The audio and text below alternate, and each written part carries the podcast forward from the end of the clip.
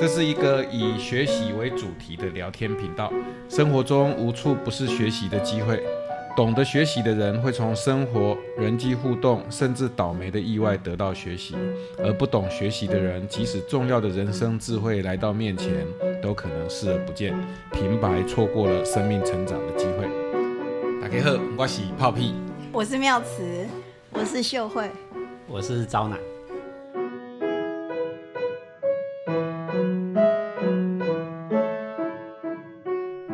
学习是什么？可以吗？可以谈这个吗？我觉得可以啊。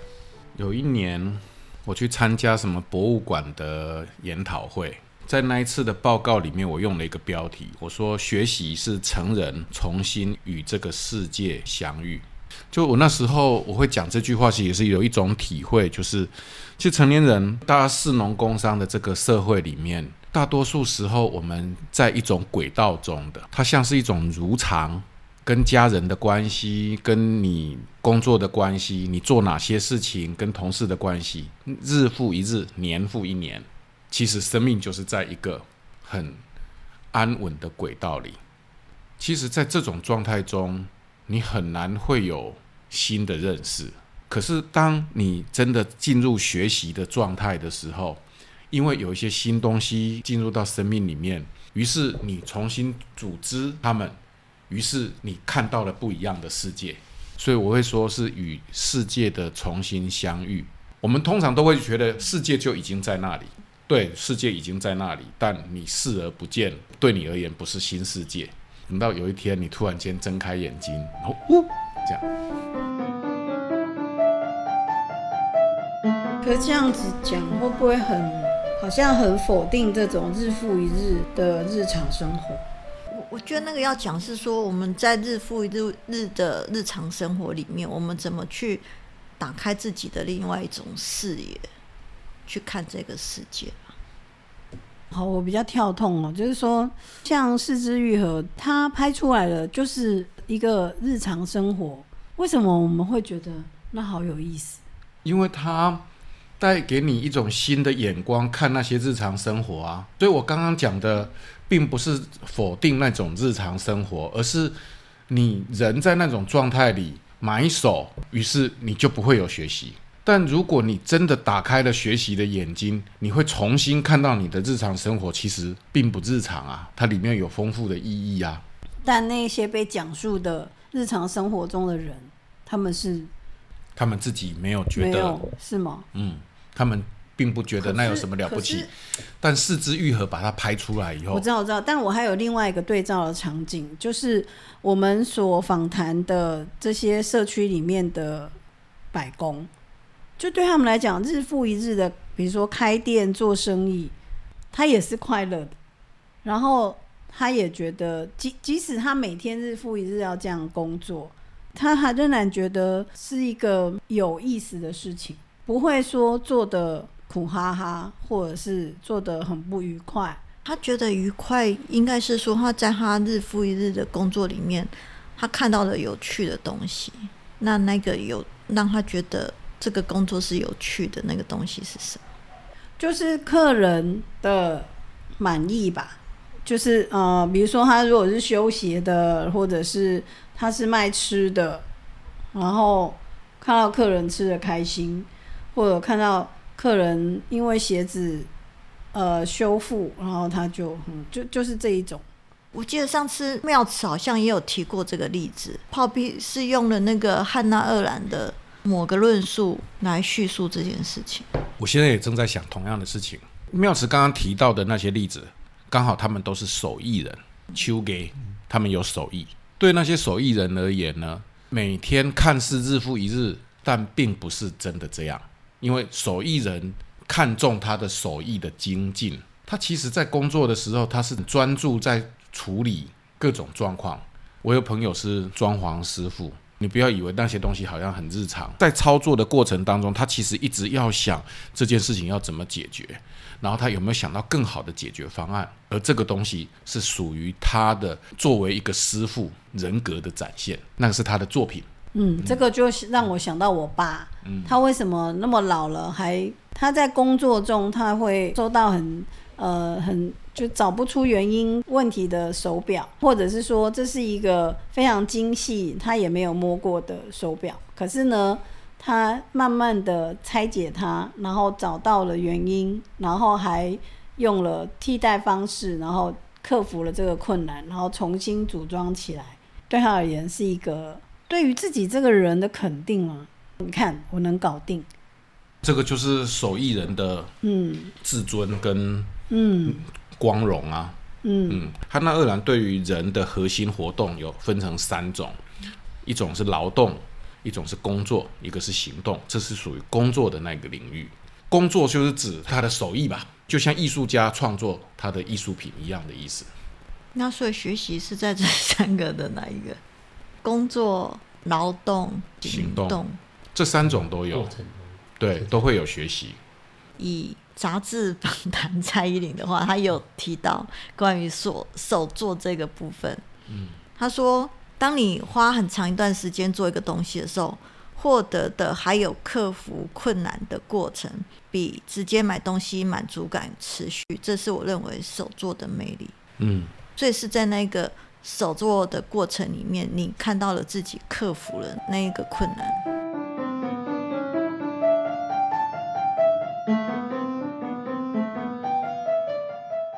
刚李坤讲那个学习是从日复一日中抬头，与世界重新相遇。那那日日复一日不好吗？我觉得重点是你是否已经习以为常，就是很多事情就是那么的理所当然，你不会再重新去思考它。那为什么刚刚讲说，诶，这些百工为什么他们会觉得他们的工作也是日复一日啊？每天都要开店做生意、接客人，或者是他必须每天做很多事情。可是他这些日复一日，他不会觉得无聊、无趣，甚至厌烦，甚至他还觉得说会以自己的工作职业，嗯，为荣。为荣，对，因为你你在工作中，你每天如果用相同的方式对应，其实你不一定能够应付得了。在日复一日中，你习以为常、理所当然，那你就会厌烦它。可是如果你不是那样子在对待你的工作跟生活，你就会有新的发现、新的认识，也会有新的挑战。学习它其实应该是可以随时都存在。我觉得你跟 Poppy 讲的完全没有冲突啊，是同一件事情，没错。我想到一个经验，但是我不知道有没有偏离这件事，就是有一次那个家里叫瓦斯嘛，啊瓦斯行老板就送瓦斯，啊就闲聊，然后还讲说他去欧洲哪边旅游的时候啊，他他还去看他们的不知道什么瓦斯的那个，然后就哦他们这个这个设计这个很很很很好，我们应该也要回来这样这样这样这样。就是讲了一下，就是他没有忘记他这个工作，嗯啊，你说他可以发展成什么连锁也没有啊。可是他遇到一个新的事情的时候，我觉得他就 就是带着他这个日复一日，然后去看到那个啊，也接纳了。然后我觉得他在跟我分享那个真的是眼睛发亮了，然后在讲这件事情这样。哦，不知道这个跟那刚才那段有没有关系啊？我是在想，我刚才在讲那个摆工，他做一个日常这样做的时候，当他遇到新事物的时候，他也打开他的视野去接纳它。所以为什么有人会工作的很厌世？你如果就是这么习以为常，它就会是一份很重复的工作，毫无变化的生活，那你就会很厌世，因为没有没有任何新的刺激什么。他之所以会让自己日复一日这样，就是没有，就是视呃视为理所当然，是因为他只是把它当做糊口的工具啊。这样子的话，他就不会有从这个过程中获得成就感啊，或者是去迎向困难啊、迎接挑战的那一种心情状态。所以啊，同样做居家清洁，可能也有人做的很厌世啊，但也有人会从这个，即使我是一个居家清洁员，我都会想办法，呃，比如说怎么把这个雇主的家里，好如何用最快速的方式，包括你刚刚说那个用什么药剂呀，然后不会伤害人体呀，然后可是它又可以对于清洁的工作又有帮助，这个就是居家清洁人的专业嘛，就是他如果从从中去发展自己的专业，那就不会只是把它当做一个糊口的工作，然后很厌世的做着它。所以学习是一种态度吗？学习是一种生活态度吗？刚刚那个不是生生活态度啊，是他怎么对待他的，工作的态度。对他日复一日的每天重复的这些事情，他把它视为是一种专业实践，还是视为只是一个糊口的工具？我们社大的年轻伙伴，很多人，你看社大很多年轻人留不住，对不对？他们可能没有觉得他是一个专业。颠倒回来讲，可不可以这样讲？还是因为刚才我在想那个日复一日这个用词，就是如果他觉得他现在工作就是日复一日，没有什么变化，嗯，所以他就要去找新的有发展的事是什么？嗯可是有些就是你从别的角度来看，那不是日复一日，我每天都有一些可能有些不一样。刚刚前面那个讨论其实是这件事嘛。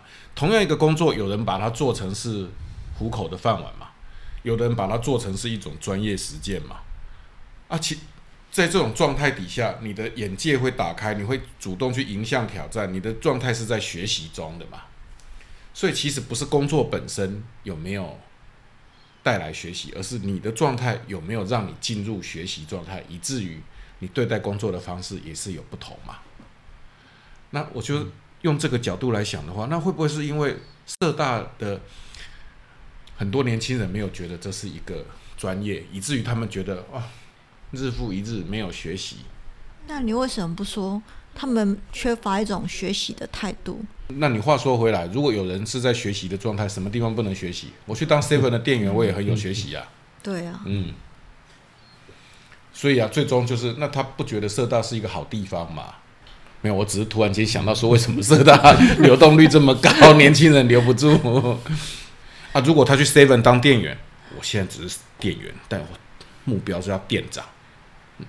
不过现在很多行业流动率也都很高啊，我看也不只是社大吧。哎、我觉得你讲这件事情很有意思哦。那说不定是现代人一种普遍的状态，就是失去了学习的，他们很难学习，啊失去了学习的动力你常常我看。到有一些店员，就是你知道吗？他虽然在对你笑，但你知道那个是职业上要求的笑。然后有一些呢，呃，可能他就是直接给你臭脸。嗯，他可能这样身心健康一点。对，嗯，他 那种身心最不健康，可能就是 皮笑肉不笑的。那是异化劳动。担心你是神秘客，总公司派来的。可是你也有遇到那种店员，就是呃，真的他很开心的在在招呼你，然后、对，就是你你其实作为一个顾客，你是你你是可以知觉到的，真的啊！你看我们在生活中啊，你你去的店家，或者是你会去的某些地方，你生活中的场所，你真的你真的常常看到不流动的人吗？不流动的人是指什么？就做很久了，坐很久。公务员啊，公，公务员不能算啊，他他不能跑啊，他是不难怪我突然想到了，所以难怪他们死气沉沉。哦，因为他他的，而且他的流动不是自己能控制的啊。嗯，我我其实比较纳闷的是，那个学习跟工作，为什么我们会把它几乎画上等号的来谈论呢？都是他啊。就是因为我觉得，我觉得在这个社会上的人，几乎每个人都需要一份工作，不管是正职或兼职，就是你要维持生活啊。对，所以我要想，我想要讲的是说，我觉得学习是一种生活的态度嘛。那只是因为刚好在现代这个社会里面，工作占我们的生活太大的比例了，所以变成是，如果你不把学习这样子的状态放到你的工作里面的话，你会活得非常的辛苦。我还是觉得，如果可以结合的话，我觉得还是人会活得快乐一点。就你今天如果是灵肉分离，真的人是不快乐的。可是如果他可以用一种学习的态度，或者是学习的视野去看待他的生活跟工作，会为这个人带来好东西。因为如果你的工作占你一天是三分之一的时间，你真的必须要把学习的状态带到你的工作。可是如果你的工作只占你一天的一两个小时的话，那其实它对你的影响没有那么大。我还是觉得工作对一个人来讲是重要的。我们一天只有二十四小时，然后如果说呃八小时你要睡 睡觉啊，然后其他你可能在生活。那如果你只工作两小时，那剩下的时间你都在生活。嗯，所以学习是一种生活态度。嗯，所以工作不用学习。没有，你如果一天只工作两个小时，你要不要那个取决对你的影响没那么大。意思说四小时的就就是说工作就是反正出卖零肉也没关系，因为它占的比例不高。不是他对你的，我的意思是说，为什么我们会把工作跟学习这两件事情几乎画上等号？是因为在现代生活里面，工作占了我们生活时间的一大部分，所以世界上大部分人都应该要把他的学习态度放到他的工作里面了。对嘛？所以我们并不是把工作跟学习等同起来，而是说这个资本主义社会让大多数人的工作其实就是只是一个饭碗，很不得已的。嗯，可是现在不在提提那个无条件薪资嘛，小马之后就不需要讨论这个问题。我刚刚是想到了一件事情，妙慈说哪里流动率不高，对啊啊，所以就到了他的忍耐的极限，或者是就他就离开。可是你这样讲太危险了。